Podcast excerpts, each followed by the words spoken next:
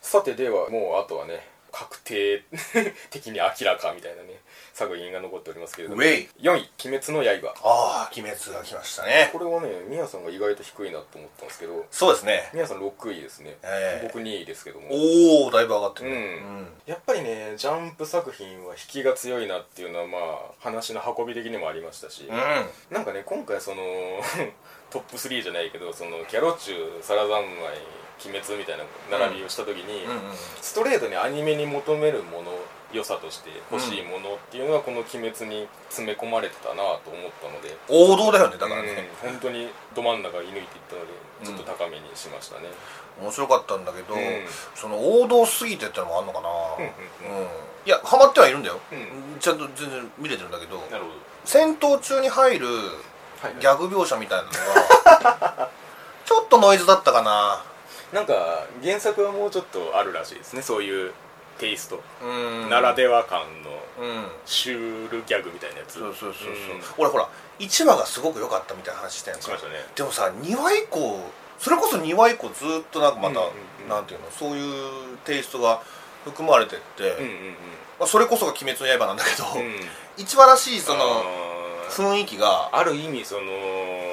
劇場版らしいシリアスさというかそうそうそうそうあの凄惨な事件の見せ方みたいなところとはちょっとね、うん違っているなんかそのギャグ描写みたいなのがすごい丁寧なんだよねあーうん別にそれが悪いとは言わないよ、はいはいはい、うん、でもそのツボをついてくれるかどうかっていうのは別でなるほどねうんなんか炭治郎の表情がずっと面白いなと思ってましたけど、な んか不思議な顔ですよねあれそうねうんえっとこれもね感想いただいてますんで、い読ませていただきますけれどもお願いしますえーまず一つ目作画脚本音楽声優どれをとっても超一流なるほどうん確かにそうですね、うんそしてもう一つ、えー二次元的な攻撃演出と炭治郎の優しい言い回しのセリフがシリアスな戦闘シーンに幅を持たせていてとても面白いうんうんうん鼓の鬼戦は炭治郎の短歌と劇版の盛り上がりが最高でしたということでそうですねいやだから本当に作画はもちろんのことうん音楽による演出の嵐でしたね今回まあまあ特に梶浦さんのねうんあの煽りに煽ってくるんだと思って、う音楽で煽って煽って煽って半分アイキャッチバンみたいなはいはいはいはいはいを持ってったなみたいなのがうんちょこちょこありましたね、だからまあ脚本としてもその1話での引きっていうのはもうコンクールでいうともう唯一と言ってもいいぐらいの引っ張り方してましたねそうそうそうそうそううんうんマジでここで終わんのかよわかるわかるって いう思う感じというか、でその後におはんの「おー」ってなった後にうんうんうんうんあのネスコと炭治郎がうんうんピョンって現れてあーっていうちょっとねうんみたいそうそうそうそうそうそう今週のまるはみたい なななんかそのピンチと別次元の炭治郎たそうちそうみたいそうなそうそういやなんかね、うんちょっとね、うんいやありだと思うんだよ、うんうんその世界、うんその世界観っていうか、ううんんうんうだからなんかもう今時代はこうなのかなっても感じたし、はいはいはいあんまりそのねシシリアス寄りに行くとうん難しいのかななんても思ったし、なるほどねまあチャンプだからこそってのもあるかもしれないけど、うんうんその辺はこの炭治郎の優しい言い回しのセリフっていうところにちょっと関わってくるかなと思うんですけれどもそうだよね、うん、なんかねこの炭治郎の置き方ってやっぱりなんかこう純粋な王道のジャンプヒーローというよりあもあ結構ヒロアカ以降っていう感じがするんですよはいはいはいはい、なるほどねうん炭治郎い それずっと言ってっけど そうそうそう、うなんだろうな例えば血筋とかで決まる感じとも違うしうんあるいはそのも最初からあの全てを持ってるものみたいな感じとも違うし、はいはいはいはい、うんその弱者の立場からスタートするっていう感じというか、うんうんうんピンチの時は普通にピンチって言うみたいな、うん骨折れて辛いみたいなはいはいはいはいとかなんかそれは今のなんかこの主人公だなっていうのはちょこちょこ感じましたねだからまあそのシリアスのに対する向き合い方というかうんうん炭治郎ならではの対処の仕方というかはいはいはいその辺がこの「鬼滅」の特徴として見れたところはありましたねまあ、ちゃんと修行もしてたからねめちゃめちゃ長い期間やってる だからその辺もじっくりなんだろうなそして半年が過ぎたみたいなそうそうそうそうそう2年ぐらい修行したでしょ結局ね、うん、ううんん、岩に挑むまでに結構経ってるし でいろんな鬼が出てくるんだけど、はいはい みんな声優さんが鬼がかってるよなその辺も良かった鬼がかったやり方うん確かにねだって最初出てきた鬼が緑川さんだからね最初っからね そうそううん序盤からくらいうん、で小安さんとかも出てきたしまあねだからその禰豆子っていうのを、まあ、最初からそのテーマとして抱えてるところはあるのではいその鬼側の寄り添い方というかうんうんうんそれを一貫してやってるところはありましたよねううんんだからそれもなんかこう敵を敵として単純に片付けてしまわない感じというかねああはいはいはいはいうんバランスというかちゃんとね炭治郎の成長につながってるっていうかねうんこれもだからそのなんていうか炭治郎の寄り添い方ですよね、うんそのうん優しさのありようというか、うんだからあの善逸に対してだけ唯一ブチ切れてたじゃないですか 炭治郎あが炭治郎が そうね炭治郎切れんだと思って善逸な俺まだハマれないわあの感じうんそうかっこよかったけど確かに出した時は ねおっせえまああん だけその子供に蔑まれるくだり長えんだって いういやじっくりなんだよね 本当にね本当にいうんはやでも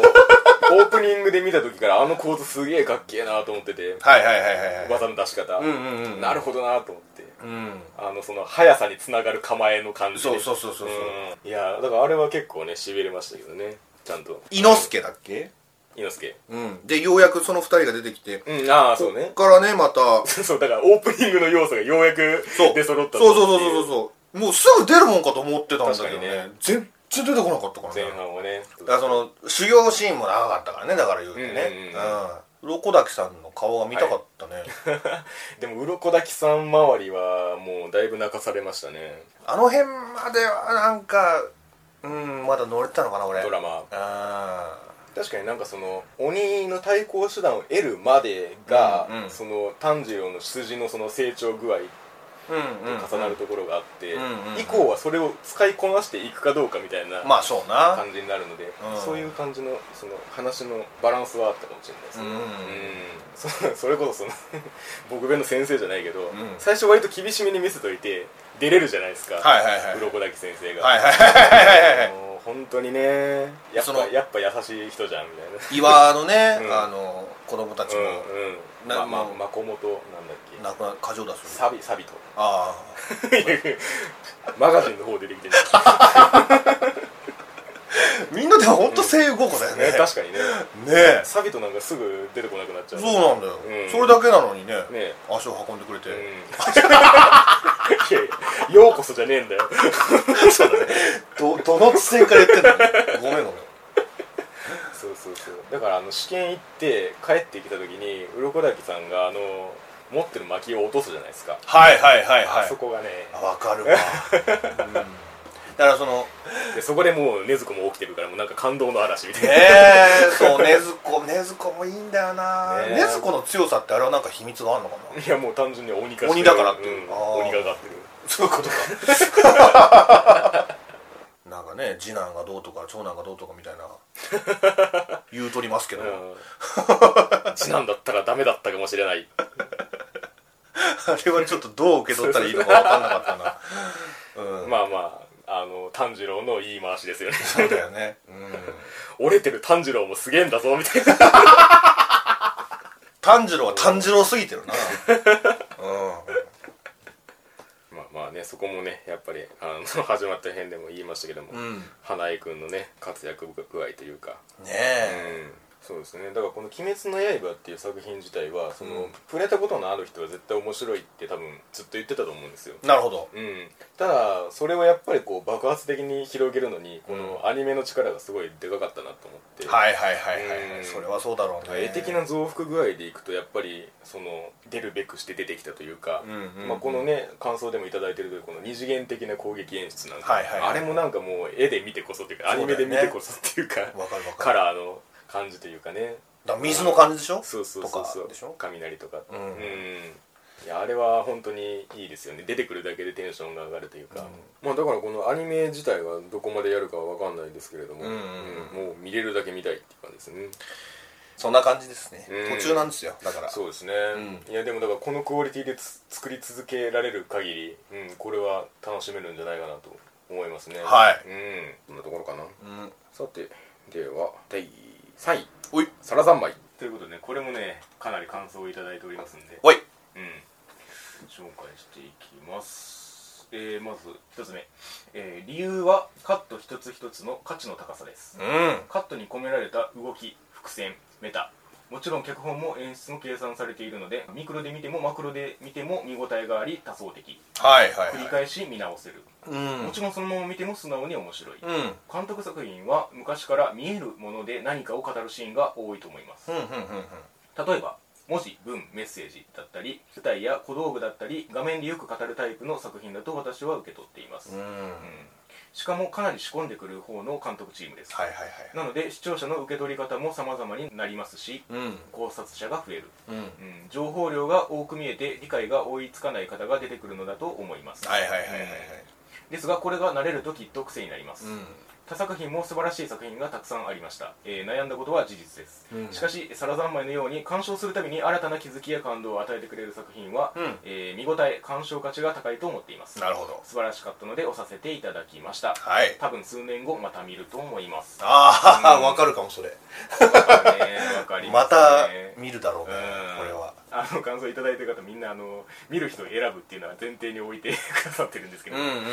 えー次の方、はいえー見る人を選ぶ作品でカルト的な人気を博していますね、ーはいはいはいえー初見は何が何だかわからないのに見るのをやめられない、うん2週目は見落としていたたくさんの演出意図と関連性に気づくはいはいは3い週目以降で生国さんのメッセージに気づいたような気がするおーという考察や妄想が好きな人にはたまらない作風ですおおほんほんほん生原さんの感性の鋭さと洞察力と革命児っぽい思想に感動したので今期はサラザンマイ一択でしたうんということでねで、えー続きましていろいろ考えさせられる作品でしたでしたね感動もしたのですが自分自身のつながりが希薄に感じて怖くもなりましたああわかるかもそれ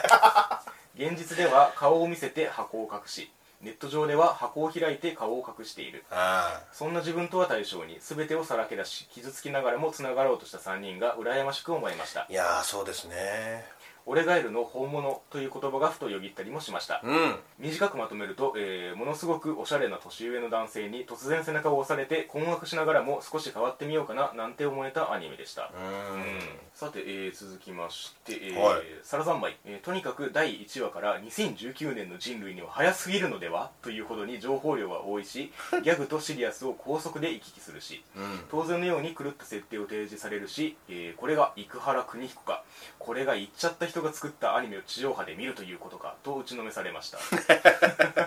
言っちゃった人、えーでもこんなに常軌を逸したアニメなのに次回への引きがめちゃくちゃ強いしさらっと「ディッシュ」などの独特の言い回しには引きつけられるし、えー歌は頭から離れないしツイッターで感想や考察を見るのは楽しいしうん浅草には行きたくなるし最終的には一番楽しんでしまいました、えー一番感動したポイントはいわゆるあちら側の世界に行ってしまって終わりというような結末が多かった生原作品の中ではいはいはいはいはいえーサラザンマイは最後に過去にも未来にも辛いことはあるけど今ここで生きていこうという結末を提示してきたことですうん全人類生きるのが辛くなったらサラザンマイを見ればいいと思うそしてリアルタイムで生原監督のアニメが見れて本当に良かったリッシュなるほどえー PS、えー2018年夏アニメ終わったよ編ではレビュースターライトに投票させていただいたものです、あありがとうございます うん、一貫してますねほんまやで近所に声が宮さんに激似のインテリア屋があるという話をしたものですがあ覚えておりますでしょうかありがとうございますあまりにも似すぎているのであれは宮さんではないけど CV 宮さんのインテリア屋なんだなということで納得しました ありがとうございます投稿を読んでいただいて大変嬉しかったですというその人がよく言うセリフなんかがね、うんあればねちょっとやらせていただ きたい CV 最終力そうそうそうえーうんということでねサラさん前多くの感想いただきましたけれどもおいはいいや本当にねあのーそれこそ見る人にそれぞれに、んまあ、何が芽生えたかっていうのも多分違うと思いますしそうだねうん、そこから何を汲み取るかっていうのは本当にこちらに委ねられているので、そうだねうんうんわかるわかる本当にその作品素材をボンとこう渡されたなという気はしておりますねうんうんそうだからね、うん俺なんかねあんまりねうんそのキャラクターに対してのうん愛みたいなのがね、うん感じられなかったね、うんうんうんそれが良かったりもするんだけど、うんうん本当にそのキャラクター自身がうんこれをやれと言われてやってるみたいな、うんうんうんうんそまあ、の確かにねなんかその話の構造にしても結構繰り返しじゃないですか、うんうんそうそうそうサそラう三昧なのそうそうそうシーンに関してはうんあんだけ同じ尺使っといてこれだけの作品をできてるっていうのはまず怖いん ですけど、うまあねん普通はああはならないよと思ってうんうん訴えられればそれでいいみたいな、うんうんうんううんんだからまあ作品がもう全体が一つの装置というかそうそうそうそうそうううんだから、まあ、あの生原邦彦展に行ってきたんですけれども、うん、うん時代時代のテーマ性みたいなものやっぱりこう核となるもの込められてるものがそれぞれにあって、でしょうね、うんだから現代は現代ならではのということで、まあ、この今やるべきものとしてサラダンメがあるということだと思うんですけれども、うん結局描くべきことっていうのはこの作品の中にあるものというよりも、なんかそのドーナツの穴を描こうとして周辺をアニメで作りましたみたいなうん 結局見せたいのはこの穴の部分ですみたいな感じがするというか、うん、そのものというよりもその奥にあるものみたいな感じがずっとしてましたね、それがすごいよね、うん、だから僕その始まった編で1位にしたんですけれども、はいあの終わった編では3位にしてましてええあだからこれ宮津さんと一緒ですかねだから僕はそのクールとしてのそのもの盛り上がり云々っていうところで3位にあの、まあ、いわゆる下げる形にはしたんですけれども、うんうんうんうんこれ単発で持ち得る意味っていうのはもうちょっといろいろあるなとは思ってますねそうね、うんなんかランキングつけるのもなっていう感じもそうしたそんうだそうよねそう本当にそんな感じです、ううんん感覚としてはストーリーを描こうと全然してないから、うんうん例えばあのここだったら受け入れられるなというか刺さったなみたいなところとかってありますやっぱりそこをえぐられたとことこらうんうな、ん自分のそのうんうんつな胸がりのそうそう奥底にあるものをえぐられて、でそのさっきも言ったけどそのいつもそのキャラクターへの愛で見てる俺からすると、あーうんうんうんうんその光景が不思議だったっていうか、うんうんうん好きでもないやつにうんうんえぐられてるなっていう感覚が、ううんんうんああなるほどなるほものすごい攻撃力を感じてど作品としてそうそうそう訴えそう、かけてくるうかんら、そこが上げた理由かななるなんほどかテンション上げて「よっしゃ3位だ!」っていうわけではないっていう か結果、うんあやられたなっていうそうそうそううんそう、800ぐらいダメージ受けて上げたみたいなあのトータルの HP はよくわかんないですけ ど999にしてねああ だいぶだいぶ削られてるまあそうかなだから不思議な感覚よ本当にうんうんハマり方としては珍しいパターンっていうことですよそうだねうんでも分かりやすい方だと思うけどねそうですね、うんうんそれは今思まいで見てきた思いま中したでうんうんつながりっていう言葉もそうだし、んうんそれをちゃんと核に据えてるっていうのが分かるから、だからフル版の時にそはいはのい人に優しくなれるよみたいな話したけどうんうなんんかこれはうんもっと闇を感じるっていうあかーあーそうだね根元をえぐってきてるっていうかきれい事じゃないってことねそうそうそうそあうーそうなのよ確かにそうなんですよねだからあのーカッパサイドとあああはいはいはいのカワウソサイドうんが、あのまあ対立のような感じで描かれてましたけどそうだねなんか根っこが結局一緒というか、うんなんかその、まあ、 欲望を手放すなみたいなことをね言ってましたけれども、はいはいはいつながろうとした時にその欲望っていうものが少なからずあってうん、うんで良くないものとしてカパゾンビがいたわけじゃないですか、はいはいはいはいうんでも結局だからそれをあっちはあっちで完全に悪だからっていうよりも、うん結局ついて回ることなんだなっていうかそうそうそうそうつながる際にねだわかかるら普通こういう対立を描いた時に一方を良くして一方を悪くするみたいなその、はいはいはい分かりやすい構図になると思うんですけど、うんうんうんそういう二元論にしてないところがイクニさんらしいバランスなのかなとそ思っうてだよね、ううんん、だからそこにねちょっとやられてるんだろうな俺も、なんかなんか愛か欲望かみたいなあの、うんその銃銃を向けられた時に、んううんはるかだけなんか愛判定されてましたけれども、うんつながろうとした時に、その欲望が絶対ついて回る感じというか、うん愛だったからといってその欲望がないわけでもないしと思ってだからもうはるかが逆に異質に見えてきたのまあそう途中そうかならんですよねそういう意味では多分そうなんだと思いますそうそうそうそううんだからあのケッピのその希望と絶望で絶望を切り分けたみたいな話があってそうだね結局その絶望を取り込むことで、うそんの自分を取り戻すみたいなそう うそうあのカワウソのあの概念ってずっと言ってました けど、かいねうん、概念としての欲望が消えるとうんだからその絶望と隣り合わせになっててだからもうさっきの傷つく云々の話は多分そこだと思うんですけど、うん綺麗なことだけじゃないとだから紙一重の差なんだよね、うんその辺もねだからあの漏洩していく事実ってそういう側面じゃないですうんか、 マジかっつってたけどそうそうそうんなんかそれでもそれも含めてその気持ちとしてそのなんか後ろめたく思う必要はないよって言ってる感じというか、うんうんううんんそこなんですよね、うんだからあのーつながりを消していく描写があったじゃないですか遠いが、はいはいはいその思い入れを打って、輪っかの外、うんあの始まらず終わらずみたいなやつうんつながれないっていう、うん無無になる感じといううんか、つながってないっていうことは、うんそれこそ始まらないし終わらないしっていう、はいはいはいはいその中に入れよっていうこうんの感じというかね、そこはなんか消えていく感じを見て思いましたねなんとなあくあそううん、ね今ってこうリスクを取りたがらない傾向にあるはいはいはい気がするんですけれども、そうだね全体的にね、うんうん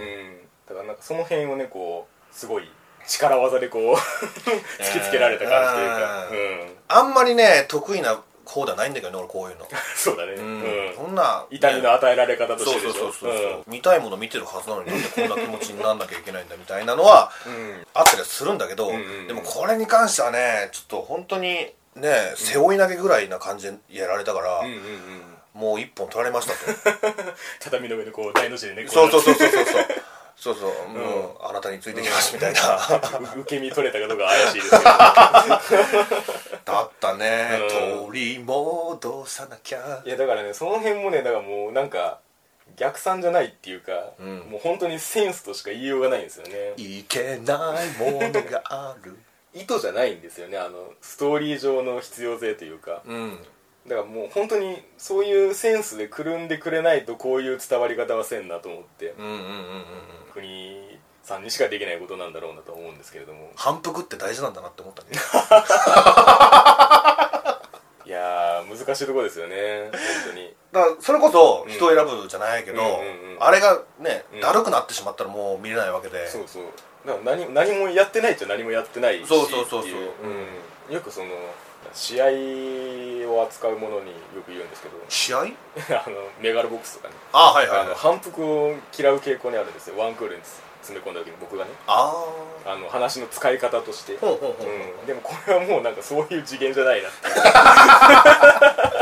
まあね、いう、うん、うん一塊だしっていう感じもあってね俺でもねもう途中から一緒に歌ってたけどね馴染んでっからねそうそうそうそううん鳥もカワウソはちょっと難しかったからなあれダンス難しいよねダンスは難しい ねよくあれ手書きで書いたなえあの辺もね、まあ、細谷さんとね宮マモちゃんだからねあーでかいよねあれもでかかったしううんんだからこの感想の中にあったその初見でその何が何だかわからないのに見るのをやめられないっていう見てる側にその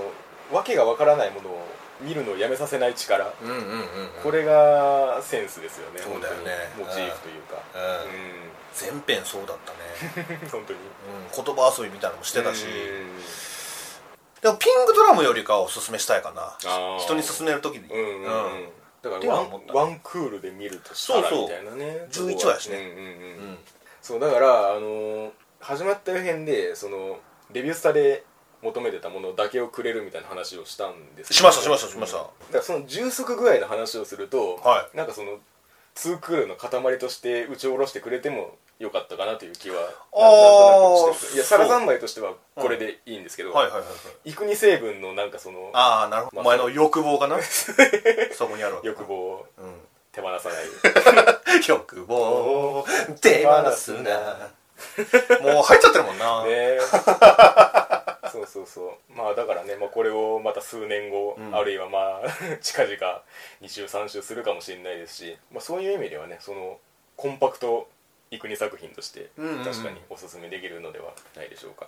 はいというわけで、えー続きましてはい第2位第2位「一人ぼっちのまる生活うわーはーっつって」すごいい点どれっからうんすごい点取っちゃったよすごい点取れますよ、うんうん宮さんが堂々第1位第一ですはい私1位ですね、えー僕も4位にしてますねああそうですか、うんあ上りがってると思いますこれは、えー一つ感想をいただいてるんですけれどもが、とうございますえー女子中学生の可愛い日常が描かれていて癒されたから、うんまさにその通り、そうですね、えーさっき鶴見さんのお便りの中にもありましたけれどもそのコミュ障を軸にそういう苦労を軸に描かれていったしんどい部分も出てくるだろうなっていう予想は確かにしてたんですけど、はいはいはいなるほどねうんそこがね全くない、うん、うんうん、いやそれはもうひとえにぼっちがそうずーっと必死だったからそじゃないそうぼっちストレスがねゼロなんですよねうこれいやそこが本当に素晴らしいバランスでしたんいや本当によかったな1位にしたのはそのはいぼっちに1位をあげたいっ ていう感はいはいはいはいじうんなんかその世界っていうよりかはあもうねそれぐらいあの見ててね儚かったしあお前がナンバーワンだっつって尊かったしえうんお前がナンバーワンそうだ お前ベジータみたいになってるよはい確かにねいやだから普通にねなんかあの泣かされるんですよね泣かされるうんうんぼっちが成長するたんびにねうんあとその優しさにそう優しさにね、包まれたらねたびたび流れ出しますけれどもなんかねその、うん人を測るあ物差しみたいなのはがいあるとして、はいぼっちはねそれがね極端に短いだと思うんだよ、うんうん他のキャラクターはある程度の長さを持ってると思う,、うんうん思うのでもぼっちはそれを合わせるためにそれを伸ばさなきゃいけないじゃない、うんうんその一人一人の物差しにといううか、んうんうんそこのそのなんていうのかな、うんあの必死さがっていうか、うんうんうんうんで今回このワンクールを経ったことによってそのはい物差しがちゃんと伸びたかなっていう、うんあーそうだね絶対値が伸びたかなとも思えるしうんうんうんうんうんあと声優さんに関してもはい1話と12話ではだいぶ印象違うしね、あ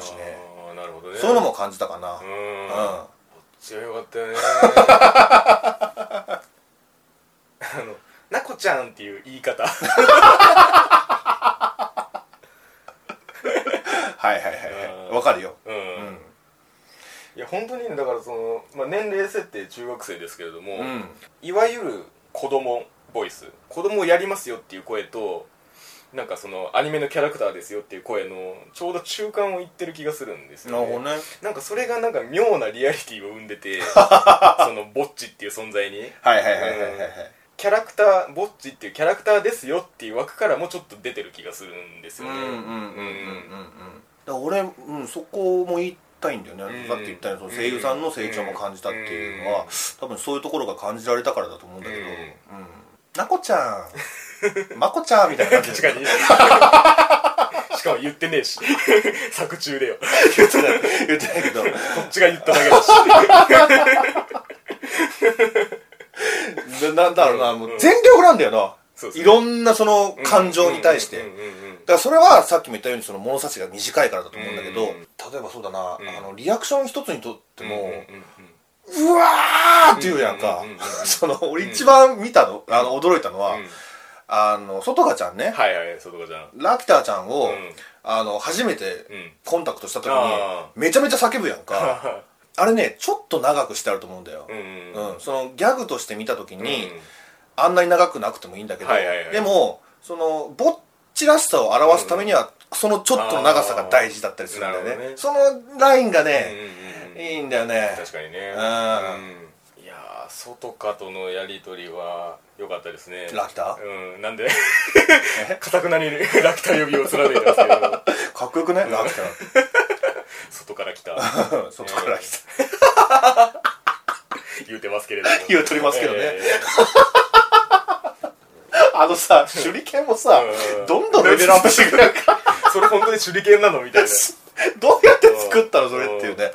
ぼっちがちゃんと師匠だったもんいやな。うん本。当にそうなのよ師匠になろうとすんだよそうなんだよね。うんだからその寄り添い方も、そきっとぼっちだからこそできるっていうかね。うだからあの通常だったらありえないジレンマに陥ってますけど、うんうんその師匠とその友達のうん。トレードオフ感というかそうそうねうん まあ確かになと思って、うん。そのギクシャクするじゃないですかなんか、うん。呼び捨て下手だなみたいな感じのそうねやり取りけどありましたありましたう、うんんいや確かにほんあるなと思って、うんそれは支えてあげたくもなるしうん、ちゃんと教えられてもいるというそうでかすね、だからまあ外かもそうだしあのお嬢様のなんだっけ お嬢さまよちゃんそんなの本当にそうだっけまよちゃんだよ。おそうかお嬢さまよちゃん。あそうそうそうそうそこできるんだってそうそうそうそう。 なんか変なとこできるなと思ってお嬢ささん言ってたお。嬢さんとかまあ倉井さんもそうですけど、あの辺に行くともうなんか救う側になってってるんですよねもうそうだよね、そうだよね。ううん。それはやっぱり、なこちゃんとか、ラキターちゃんとか、アルちゃんとのうん、ね、あったから絆があったからこそうそうそ。そううそんうそう。俺が泣いたのはいはは、いやっぱり、かいちゃんかな。かいちゃんをうんいや本当にねカラオケボックスでわあ仮につけた時きるか な。その、ね、その、ぼっちが泣き出して、うんでそれをあるちゃんがその励まそうとするんだけど、それで泣き止まないじゃない、ああそうですねそうそうそうそううんさらに泣くんですよ、はいはいはいはいだからその辺からそのぼっちが伝わってくるっていうか、はいはいはいぼっちらしさがっていうか、まあ、それにねかいちゃんも泣いてたけどもう,、そうねんまあだからこそあのー最終話のねあのみんなであのお茶してて、んであの窓の外から見てねそうだよねあれだけ残していくみたいな ななんだっけあのおっさんのやつおじさん要おじ請さん要請あ頑張れ要 請や怪しいキャラみたいになっちゃいましたけどごめんごめんごうめんん頑張りようぜね頑張りあ要れだ請け残していく、うんあれがねいやだからね別にそこまでしなくていいじゃんって思いますけどその、友達全員と友達になれみたいなそうだねれまで絶好っていうのはあるんですけど、まうあ、ん結果ねしっかりその功を奏したというかそうそうそうそうそう、うんちゃんとかいちゃんもねそれを見てそうそうそうそううん成長を感じてくれてるっていうか、やっぱり花田さんがうまいんじゃないのそれはそうですうね、ん、エモーショナルを混ぜてくる感じがねそうそうそうそう、うん至る所にそういうのはあってその1話で俺があの始まったように言ったあのほら三つ星ベーカリーのさ、はいはいあの前の映ってるそうそ感うじそう、がう最終的にもうみんなで帰るっつってめちゃめちゃ映ってるけどん、そうそれも最終話にあったし、う外香ちゃんのん、うんあのね一人ぼっちの、うんうんな時にうん「そのおかえり」ってはいはいはい LINE が来たりだとかそうだね到さ着と同時にさあさあさあああいう節々にねいやーそういうところが見られてっていうかねまあ、だからその水着会、まもああ、った個し々個々の、まあ、キャラクターの良さもあるんですけど、うんやっぱりなんかそのかえちゃんとの約束のぼっちにとっての大事さをみんなが分かっていくのがいいですよねああそうだよあねううんんあんまりなんかそこの共有ってなされなさそうだなと思うんですよね、うんうんこういう設定で日常系で見せた時に、うんうんうんうん本当に一つさじ加減を間違えると全部不快になってしまいかえかねないパーソナリティなんですけどなるほど扱いを間違えるとね、うんうんうんそれをみんながもう全部それを肯定してくれるというか、うんうんうん、ぼっちの心根が良いっていうのもあるんですけど、はいはいはいはいはいうんなんかあの今あの 漫画の方は改めてバズってますけどあの綿モテの初期とか、うんそういうとこあるじゃないですか、なるほどねうんだうんから本当にこれは優しい世界でしたね、うんいやーなんかね最初はね、うんこのままいくとそうのんぼっちに限界が来るんじゃないかってそのキはいャはいはいラクター性にね、どうしようもなくなるそうそうそうそうそう、ううんそこを超えてきたのにびっくりしたんだよねあーそうですねうん、それしか会話できなかったら絶対エラー起こるんじゃないそ うそうそうそういう心配があったんだけどもうそんなことなくてねいやだから本当にあのエンディングの原作のコマっぽいやつとか見てるうとん、あれもいいよねねえあれめちゃめちゃ好きなんですけど、うんだから原作で読むとまたなんかこうこういうエモさとは別に普通にそのなんか日常系ギャグ漫画として読めそうなうん匂いもするんですけど、うんうんうんなんかやっぱこうアニメになることでちょっと一つ感情がプラスされてる感じはするなという印象ですね俺だって三つ星カラーズそうでもなかったのにこんなにそうねですねこんなことになるなんてこん なこうまいよな、うん外香ちゃんが好きかなでもとわかるわかるうんうんなもんかなはい、というわけで、えーね、一人ぼっちのまるまる生活が2位でございましたああそうですようんなかなかないと思いますけどねこの手の作品で2位っていうのはうーんそうだね、俺も1位にしたのこういうのでいつぶりか なガブリエル以来かなああはいはいはい さあでは第1位いきましょうかええキャロルチューズデイええー、Can you feel my 富谷さん2位ですね僕が1位ですこちらおそうい結果や的にうんあのね別にキャロチュ1でもいいんだよですよねうんぶっちゃけ、うんただそのねやっぱうりんぼっちにあげたいか今回は ねら、そうそうそうそうそう、うん、全然差はないでうす、んうんうん言うと言う言うとくと確かにうんいや本当にだから言ったら今期もう二分されてるんで上か下かみたいな、うんうんうん順位って感じであんまないんですけど、うん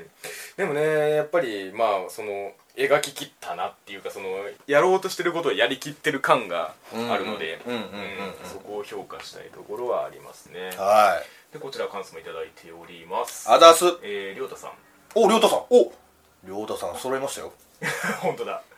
えー、なるみさんみやさんいつもお世話になりますりょうたですありがとうございます今期の一番はキャロルチューズデイとさせていただきましたおフジテレビは今年から新たに始めたこのプラスウルトラ枠には力を入れているようで、うんえー制作に名門のボンズ監督にカウボーイビバップの渡辺監督を配備し、えー、鳴り物入りで放映を開始したわけですがさすが、えー前評判に劣らずなかなか見応えのある作品であったなと思っています、うんまず楽曲が本格的で、えーしかもかなり長時間を演奏に割いたところが挑戦的でしたが、うんえー本格的であったことが構想してか上調にはならずうん本編とうまくマッチングしていたと思います、はいえーまた「鶴木独身寮」という漫画を昔書いていた、うん久保之内栄作先生が、えーうん原案を担当するキャラクターに、ほうえーアニメならではの躍動感が付帯して、非常に懐かしくも新鮮な感覚で楽しむことができましたほうほうほうほうほえー、押村区は後半がほぼオーディションで終わってしまってストーリー展開に驚きがなかったことと、ううんえー歌い手と声優が別なことに違和感を覚えてしまう登場人物が複数いたことまあまあまあさらにこれは、えー私事なのですが、えーハードディスク録画を11話だけ失敗して見逃してしまったことです それある特に最後の事情により最終回を見終わった後素直な前後感想後の感覚を持てなかったかなと思いますいや マジでそうえーただし全体的な作品のレベルはとても高水準で続編があればぜひ見たいと思わせるものでしたということで、まあ、これ後にもあの触れてくださってる方いるんですけどあのこちら2クールですので、続きますよう、ん、うん、続くんですよなのでプラスプラスウルトラするから、うん、そのままそのまま見てくださそうそうそう大丈夫ですよい、はいえー続きましてお疲れ様ですはい前回ブギーポップの感想でお世話になりました、えー、タヌキと黒猫と、えー、怠け者と申します ありがとうございますこのクソ難しい漢字で書いてるんですけど見たことない文字列なんですけどあそうなんですこれ怠け怠け者というけ者って言読むらしいですねいやもうブギーポップの感想を読んだ時からこの人なんか知性があんなみたいな思ってました けどというわけであの改めて名乗っていただきましてありがとうございますたぬきさんでいいかな3分の1 はいというわけで、えー今期は始まった段階でベスト10がキャロルチューズデイとサラザンマイの2本のみで埋まりそのまま終わりまで来てしまった感じですが、なるほどえーやはり一番は1話で満点をつけてしまったキャロルチューズデイです、うん個人的には1話で文句なしの満点をつけたのは2015年の「機動戦士ガンダム鉄血のオルフェンズ」1話 A パーク以来ですおおうーんまあ確かにねその最初のっていう感じもねありましたけど一話良かったっすよね音楽も映像も面白いのですが、うん個人的に気になったのは役者演出特にメイン3名の劇的にも実力的にもならないあの絶妙な演技トーン、うん中心から遠くなるほど文字通りキャラが濃くなる、えー周りのキャラクターたちに下手すると埋もれてしまいそうですが、うんあえーこれが作品全体で見るとなかなかに収まりがいいあ各シーンの演技の上手い下手ではなく作品全体にどうバランスよく収めるかを制作側が徹底して演出し作っているからではないでしょうかうんうんうんうん毎週見るたびに今週もエグいトーンで演出しているなと感心していますそうですよねまたキャラクター的には良い子のようでこらえ性のないチューズデイうんあれのようで全くなりきれていない素直なアンアンジェラなど、えーメインから脇に至るまで、えー見てくれや表面と中身の二面性的ギャップが楽しみの大きな点だと思いますが、はいはいはいえーまだキャロルのもう一つの面がどうにもはっきりとはつかみきれておらずこれがどういう形で描かれていくのかが後半の楽しみだなと感じておりますそうだね難民キャンプから上がってきたみたいな人もねなんか一貫してキャロルだなっていうのは今のところあるんですけど、うんうんうんうんえー PS 先日オープニングエンディングの CD が発売されましたが、はえー改めてフルで並べて聞くとどっしりしっとりとしたメインの「キスミーと、えーサブとして商品的に尾を引かずさらりとまとまった「ホールドミーナウのバランスが非常によく1枚のシングルとしてもこれまたいい作品に仕上がっていましたということでそして鶴見さん、あ鶴見さんえー、ツークール作品ということでまだ完結しておらずそうですねえーストーリー的にもやや谷間だったり楽曲のレベルも少し落ちてきたかなと感じたりで非常に評価が難しいところだったのですが、うんえーワンクール目ラストとなる12話の「えー、ザ・ロンリーエスト・ガール」フルバージョンで一気に持っていかれましたロリアスガール脚本は 脚本はよく言えば王道、そうね悪く言えば想像の範囲を超えないと言えなくもないのですが、うん多くのミュージカル映画でもそうであるように、うん楽曲を引き立てるためにはあまりストーリーが目立ちすぎない方が良いのかなとも思いましたああとは「奇跡の7分間」という上がりに上がったハードルを超えられる曲をラストに持ってこれれば長く記憶に残る名作となれるのではないでしょうかあいやそれを待ってますよねあー本当にうんあそして、えー続きまして明石さんあさんあざっすこんにちは明石ですういえー今期一番気に入った作品はキャロルチューズデーですこんにちはキャロルチューズデーです 私が、えー凝った世界観に世界的にも有名なコンポーザーを揃え本気で世界を狙ってるなと感じられその思いが作品にクオリティという形で反映されているのはさすが渡辺監督だと思いました、えーあえて個人的なマイナス面を言うのであればオーディションは新曲が流れて楽しいのですがストーリー的には退屈な場面が多かったですうんまた声優とシンガーは別の人間が担当しているのでその辺りのギャップはなかなか慣れませんでしたそっか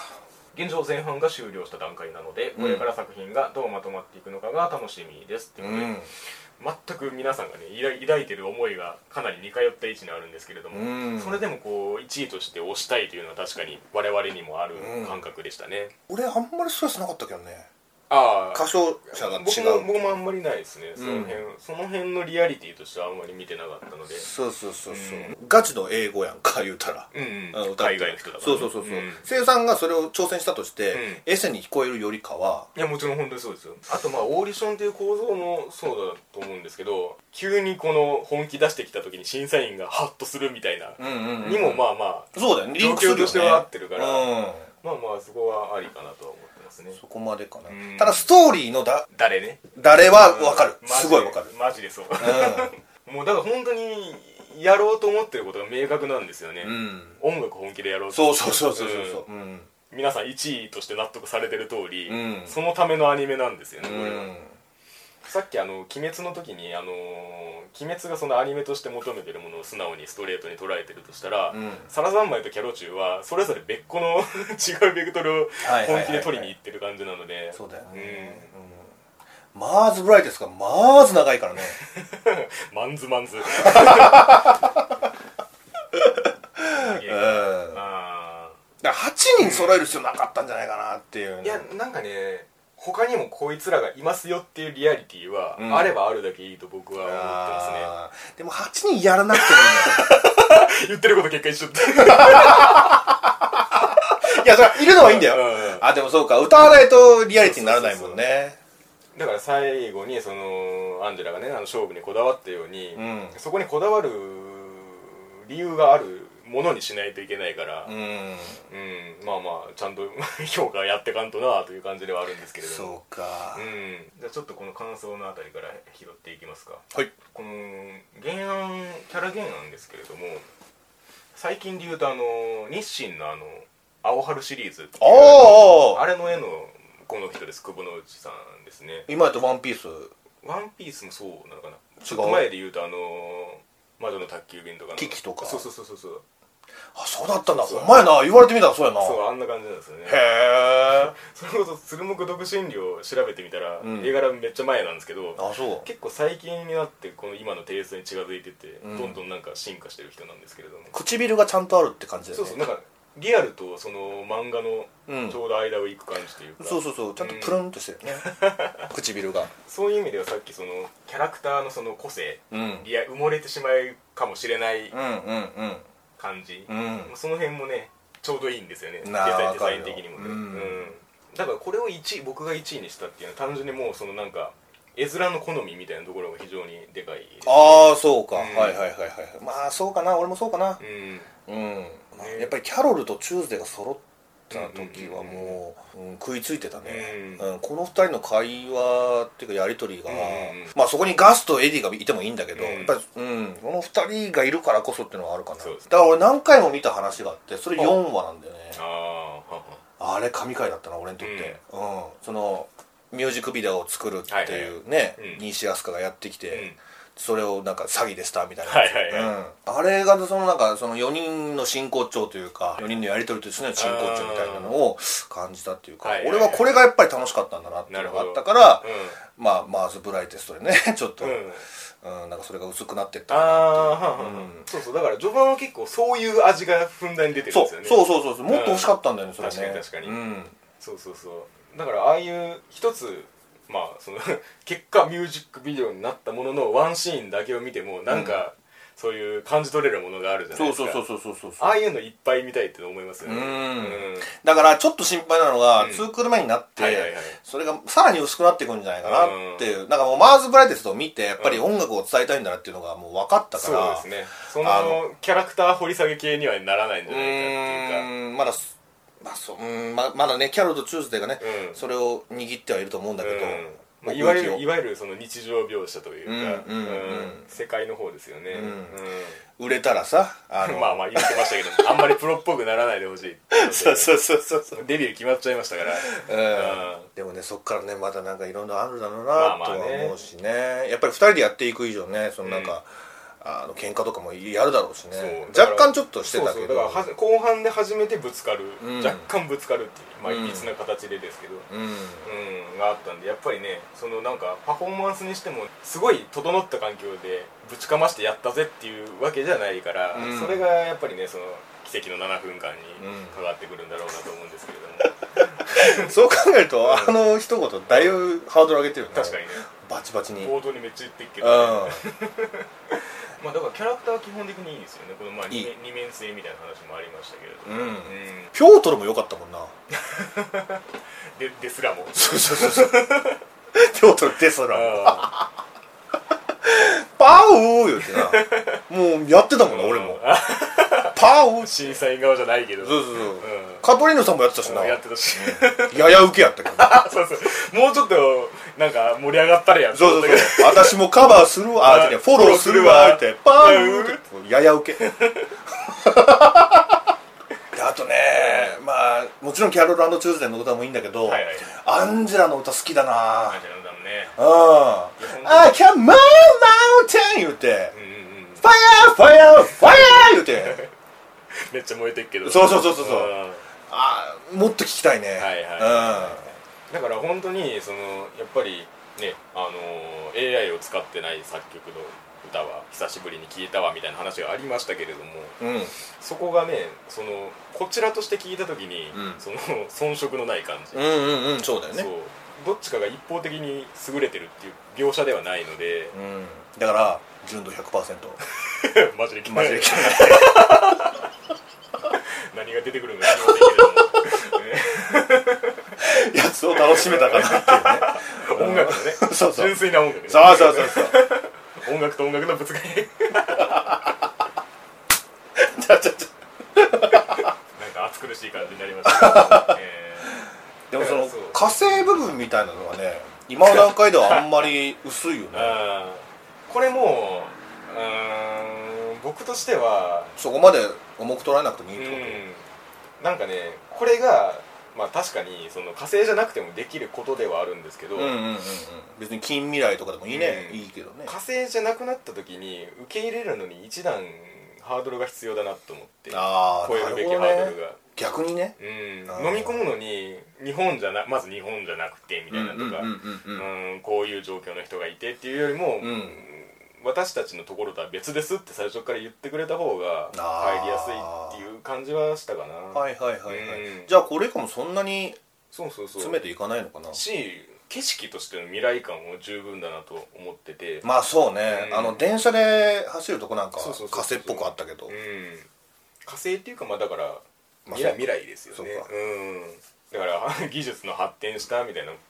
感じではあると思うんですけど、うんそれ AI うんうんうん含めですけどうんだからまあまあそれはまあは範疇かなって感じですねなるほどもう各話各話に全部うん歌があったんじゃねえかっていうぐらいね,、そうですねその子もねよかったようんそうですねまあでそうやっていった上でその12話でちゃんといいって思わせてくれたのがまずすごいなと思ってあれは泣いちゃったねえうん、本当に歌そうそれそれで動かされた感があるんですよねなんか、うんまあそのストーリーの波もまああるっちゃあるんですけど、いや本当に力あんなと思って一番最初の衣装だったしね、うんうんうん初期装備だったからね布の服、そうそうそうそうそう あれもちょっとゾワッときたしそうですねうん、であの歌だったし原点にしてそうえー何回も繰り返しうん繰り返 し言っ歌ってよかったたっねて、うん、 本当に格だったっていうそう、んうん、よかったわいやなんか聞いたことない曲が来るかと思ってたんだけどいや本当にそこに立ち戻ってくるそううそうそうそうそう、うんそれなんだよな、ね確かねあの今もう配信されてんだけどその曲、はいはい買いましたよああそうなんだ買いましたううんいん、やだから本当にあのこの12話があったからその長いって言われてたオーディション編をそう納得できるそうそうそうそ うそうそれはあるねうんこれがなかったらちょっと評価がね分かれてたと思いますうけど、ん、うん、一本背負いぐらいはやめたか なめっちゃダメージ受けてるもう1じゃんなんかまあその序盤のね愚直にそのなんていうかいろいろ試してってみたいなドタバタ感もいいんですけれどもうんうんうんうんこの先がねまたそのキャラを掘り下げていった時にどういう見せ方をしてくるかっていう感じはありますよねアーティガンがどういう見方になるかちょっといねうん今わかんないよねそうねあそこで終わってるもん ねうわーちょっとどうなるんだろうあれがその認める形になるのかそれともライバルとして見るのかあーどっかではまあ認めてる感はありますけどねうんうんめちゃめちゃ市場挟んでるそうそう そうそう ロディがねロディあと最初の、あのーバーでのライブ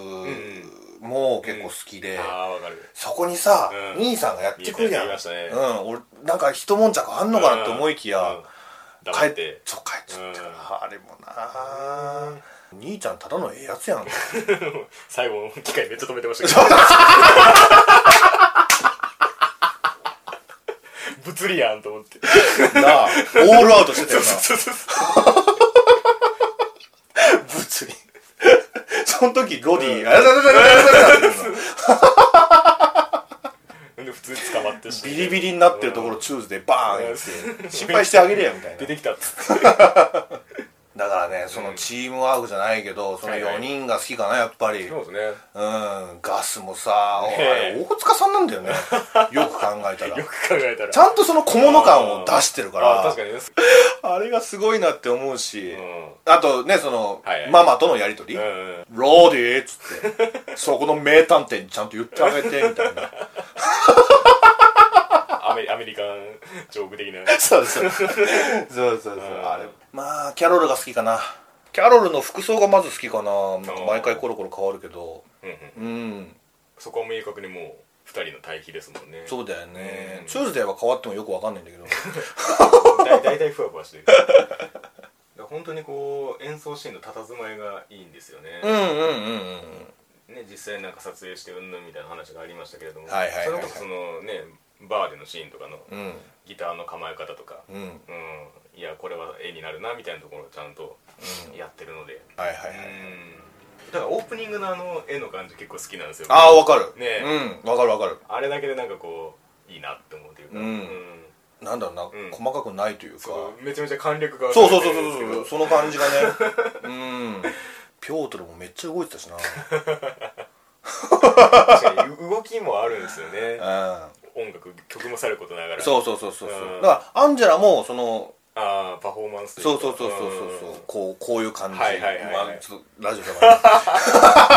ただ単に歌ってるだけじゃねえぞそうそうそうそうちゃんとその気持ちを伝えようとしてるっていうかそうね動きにそれは現れてたっていうか、うん顔がいいんだよなやっぱりうんあ立ってる時のそうそうそうそうそうそうーまあまあアンジェラ自身の意思もそうですけど、うんそのまあタオもねあの感じ取ってるものがあるというかキャ,、うんキャロル・アン・シューズに対して、うんうんうんだからなんか最初の構図としてはなんかその AI を駆使してでそれになんかその操られるアンジェラみたいな見え方してましたけど、うんなんかどっちにも何かが芽生えてる感じがあるんあで、うん、その辺は気になるところですね世界改変がキャロルチューズデーによってよって起こるの かな AI じゃない何かがそうだよねすげえななんかもう楽しみだな本当にうんうんだからまあ基本的にまあそのねその始まった辺で言ってたようにその演出周りのその、うん洒落た感じというか、うんうん小技は常に効いてるので、うんそれでストレスなく見れてるところもあるとは思いますねそうだよねうんうんだからそのいろんなパターンのアーティストをやるっていうだけでも、うん本当にすごいことだなって思うし、うんうんうんしかもちょっと古めな感じするんだよなあそううんああのそのの辺はよくわかんないですけどアイキャッチがねあの元ネタがねレコード出るじゃない、うんうんうんうん俺が分かったのはシンディ・ローパーと、んアバと、はいはい U2 と、うんはいあとカンペーンなんですよはいはいみんな古いのよ、うんうんだからその辺の意識もあったりするのかなあってーだからそれこそその AI じゃないよりのああ、んそうだよね確かにねなんかタタイトル全部多分かかってるんですよねなんかきっとそうだと思うけどね、うただあんまりよくわかんないそうわかんないんだ よねだからそういうところもこうなんていうかやっていこうという姿勢の一つですからそれうんも、うんうんうんそこも含めてね楽しめてるところありますよねいや雰囲ー気が楽しんでますねうんねいやだから今期にこれがあってよかったまあまあねうん本当に俺だからボッチとキャロルチューズデーを2周したうんうんうんうんそれぐらい楽しかったですようん二強って感じだはっいたなはい鶴見さんが競ってたやつねあそうそうそうだからわかるんですよ 本当にうそんなとこそんなとこですかうんいやーねあの総数的にもちょっと少なめになっちゃいましたけれどもんなっちゃいましたねうんまあまあそういう時もあるかなという 感じでしたね、うんうんうん、まあだから今回は割とそのねあの我々と同じっていう人が結構いるんじゃないかなと思うんですけれどもねえうんどうなんだろう8月のシンデレラナ第イトと1か位さ、とかうん、そういう人の意見聞いてみたい、確かにね、うんいやだから本当にその僕で言うとロビハチとかアロビハチとかね、うんあとキンプリあーとかキンプリもね言うのもなうん言うのね言うのあんまり聞かないよねね何も聞かないんですけ どキプレイ組の反応も一切見えてこないしどどうなんでしうょなうんでしょううんだからここに上がってない作品でね何かその視聴完了したっていうものがあったらね、ぜひなんかお便りとして 教えてほしいですからね そうですね、うんうんっていうクールになりましたはいというわけで、えー奥行きのあるラジオ第91回2019年春アニメ終わった編でございました、あファイヤーファイヤーファイヤーりがとうございましたごめんなさい